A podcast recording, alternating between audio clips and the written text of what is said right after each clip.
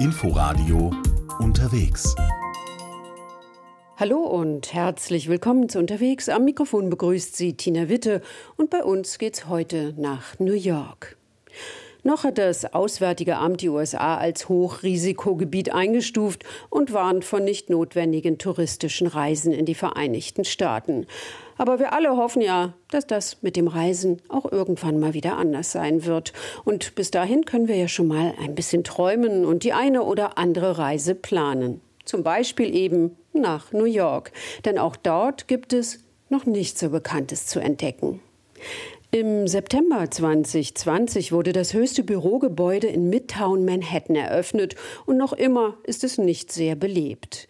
Aber seit Oktober letzten Jahres gibt es dort eine neue Aussichtsplattform und New York ist um eine Attraktion reicher.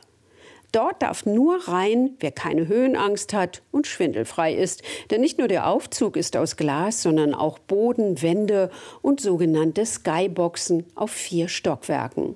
Peter Mücke hat sich das angesehen. Als New Yorks Bürgermeister de Blasio One Vanderbilt eröffnete, wusste er sich nicht anders zu helfen, als eine Plattitüde zu benutzen. Es geht nicht darum, wie oft man hinfällt, sondern darum, wie oft man wieder aufsteht. Und das hier ist ein großartiges Symbol. New York City steigt wieder auf. Heute stehen weite Teile des nagelneuen 427 Meter hohen Wolkenkratzers immer noch leer.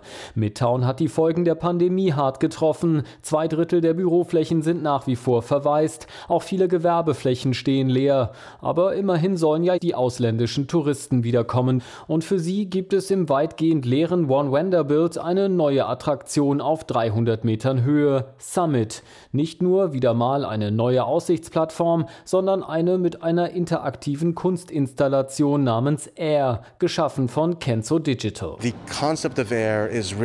Das Konzept Air soll ein lebendiger Raum sein, wie ein lebender Organismus, so wie die ganze Stadt New York. Air ist so etwas wie ein Organ dieses Stadtkörpers. Auf vier Stockwerken Glasspiegel und Licht, ein immersives Erlebnis nennen es die Betreiber, eine Wortschöpfung des 20. Jahrhunderts, die so viel bedeuten soll, dass man man eintauchen kann in eine virtuelle oder fiktionale Welt.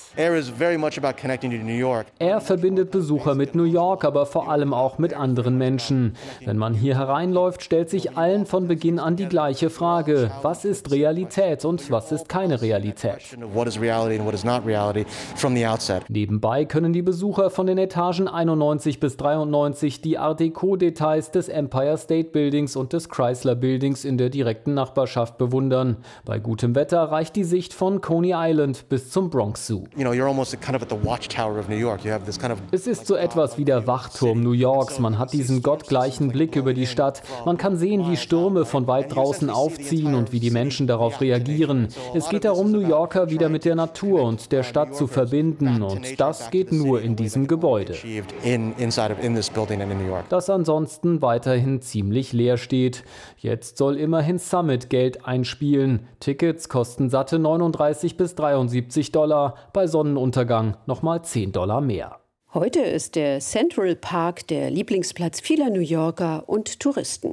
Früher war dort ein kleines Dorf. Seneca Village hieß es und wurde zerstört, als sich die Stadt New York entschied, an dieser Stelle einen Park zu bauen. Ein Spaziergang mit Marie Jainter.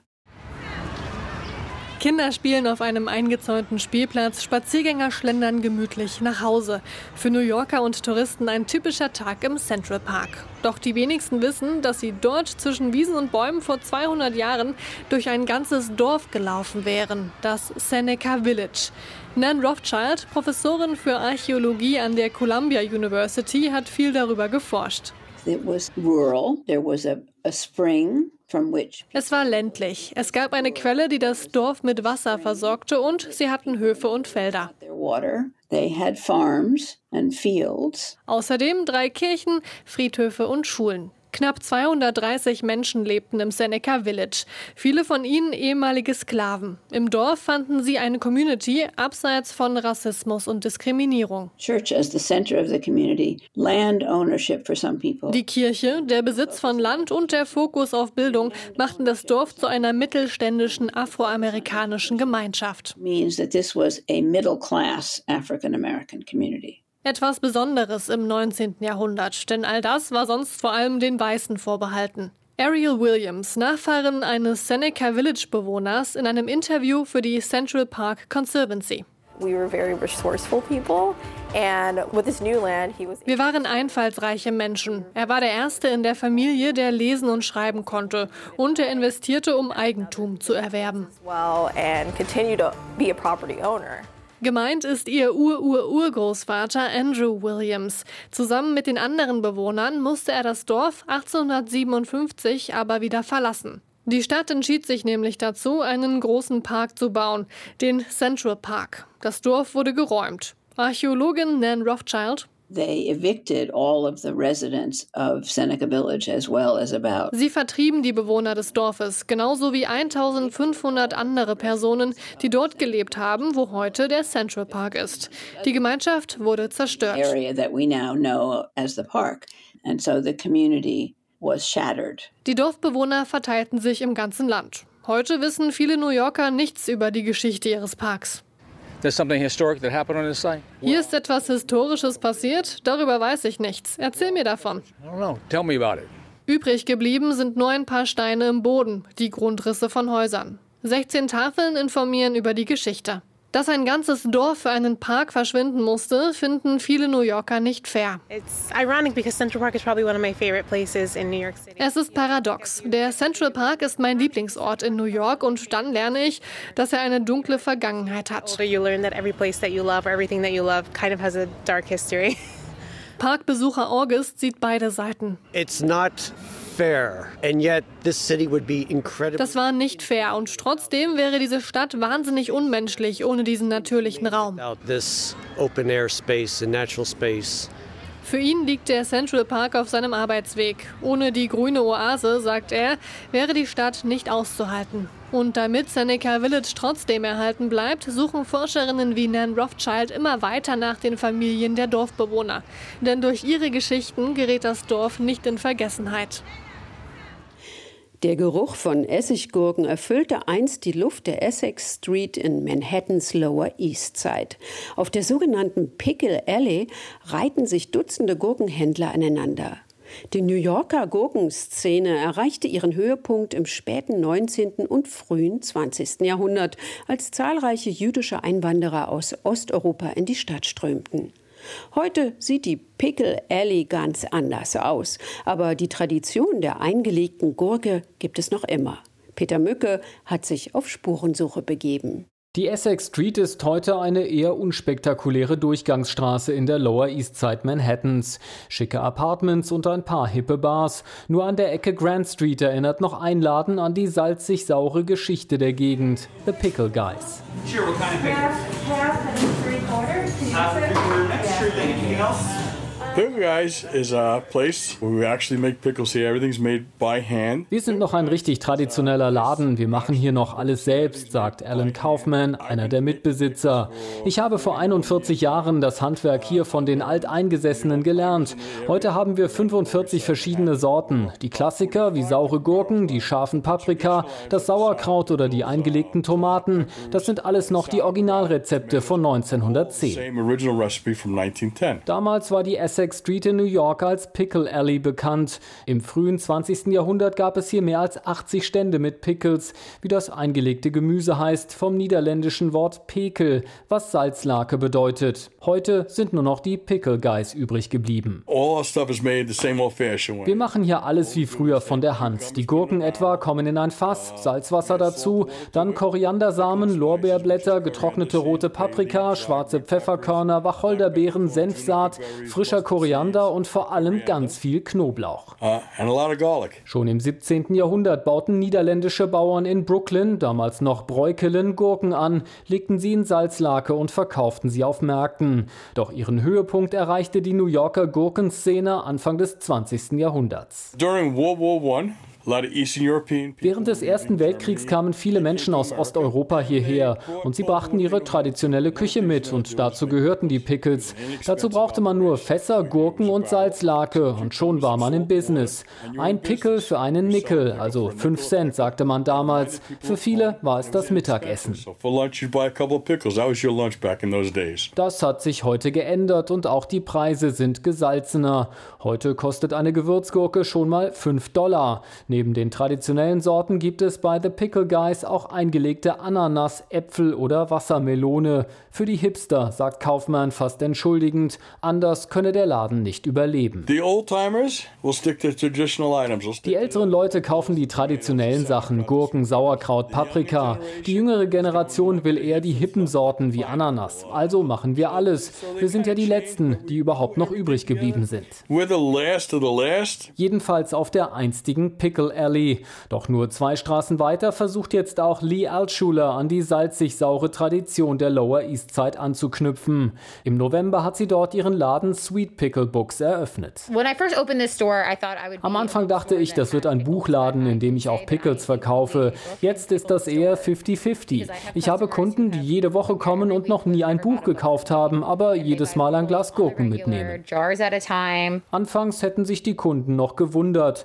In den USA ist es zwar vollkommen normal, ein Café im Buchladen zu haben, aber Pickles, doch inzwischen verkauft Altschuler jeden Monat 200 Gläser davon und natürlich Bücher und hat sich damit nicht nur einen Traum erfüllt, sondern auch an die Geschichte der Lower East Side und die eigene Geschichte angeknüpft. Ich bin mit Pickles groß geworden. Ich bin Jüdin und in unserer Kultur spielen Pickles eine große Rolle. Ich habe immer Pickles gegessen. In meinem Lieblingskinderbuch geht es um Pickles. Das habe ich auch hier im Laden. Und als ich jünger war, habe ich den Film Crossing Delancey gesehen. Einen Film, in dem es um Bücher und Pickles geht. So habe ich mir die Lower East Side immer vorgestellt, voller Pickelstände. Und als ich dann hierher gezogen bin, gab es das alles nicht mehr. Und deshalb habe ich hier den Laden aufgemacht. Und das fühlt sich auch genau richtig an. Auch der Bagel gehört zur Stadt. Aber die Inflation macht auch vor dem New Yorker Frühstück nicht Halt. Und so müssen Einheimische und Besucher tiefer in die Tasche greifen. Die Preise sind so stark gestiegen wie seit 40 Jahren nicht mehr. Lieferkettenchaos und Pandemieknappheit machen jetzt auch den Cream Cheese zur Mangelware, ohne den kaum ein Sandwich mit dem Loch über die Theke geht. Antje Passenheim hat sich umgehört. Mal nicht zu dick auftragen hier, das sagt eine Kundin auf ihrer Jagd nach einem Cream Cheese Bagel im Brownstone Bagel Store in Brooklyn. Einige New Yorker mögen es gern richtig dick, da fällt immer die Hälfte raus. Das kann sich keiner mehr leisten, denn er wird knapp. Der Schmier, der Schmier wie der cremige Frischkäse im Jiddischen heißt. Er gehört zum New Yorker Bagel wie die Fackel zu Lady Liberty, doch jetzt wird er knapp. Die weltweiten Engpässe von Waren und Rohstoffen erreichen die Bagel Stores. Die Cream Cheese Krise erschüttert New York und Bagel Store Besitzer Michael Wincerera auch. Ich habe ein echtes Problem damit, Cream Cheese zu finden. Ich ziehe von Händler zu Händler und frage sie, was da ist. Meist ist es nicht genug. Frischkäse kauft er roh und unverarbeitet und mischt dann seine eigenen Kreationen mit Frühlings Zwiebeln oder Lachs, aber der Topseller ist der Bagel mit Frischkäse pur. Uh, Normalerweise kommt Michael nicht ohne 50 Pfund Schmier zurück in seinen Laden. Jetzt muss ich auf drei Pfund runtergehen und oftmals gibt es noch nicht mal die. Für Hamsterkäufer überqueren Cream Cheese Jäger bereits Staatengrenzen. Das bekommen die Kunden zu schmecken. Die Preise klettern. Auch für den Weizen. Der Grund sind Dürren und die Sorge vor schwachen Ernten. Das Weizenmehl wird teurer und die Bagel werden es auch. The wheat flour, that starts to rise. Uh, the prices rise.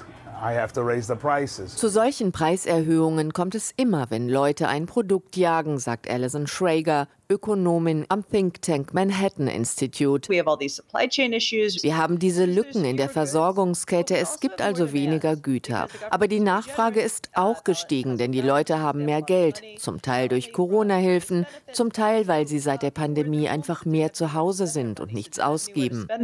Und doch mache sich eine gewisse Panik breit, denn was wäre New York schon ohne den Bagelschmier. You know, Out of stock, auch wenn diese Schilder eines Tages aus den Regalen verschwinden. Der Schmier wird teurer bleiben, fürchtet die Expertin. Meist wird die Inflation durch einen vorübergehenden Schock ausgelöst und dann setzt sie sich fest. Die Leute fordern höhere Löhne und bekommen sie. Und wenn du einen Bagelshop führst, dann musst du plötzlich drei statt zwei Dollar für den Cream Cheese nehmen. Und diesen Preis, den lockerst du hinterher nicht wieder. Bagelmeister Michael Winciuera fürchtet. If there's a shortage, die Krise könnte mein Geschäft kaputt machen, denn was kann ich machen, wenn ich keinen Cream Cheese finde? Unterwegs in New York.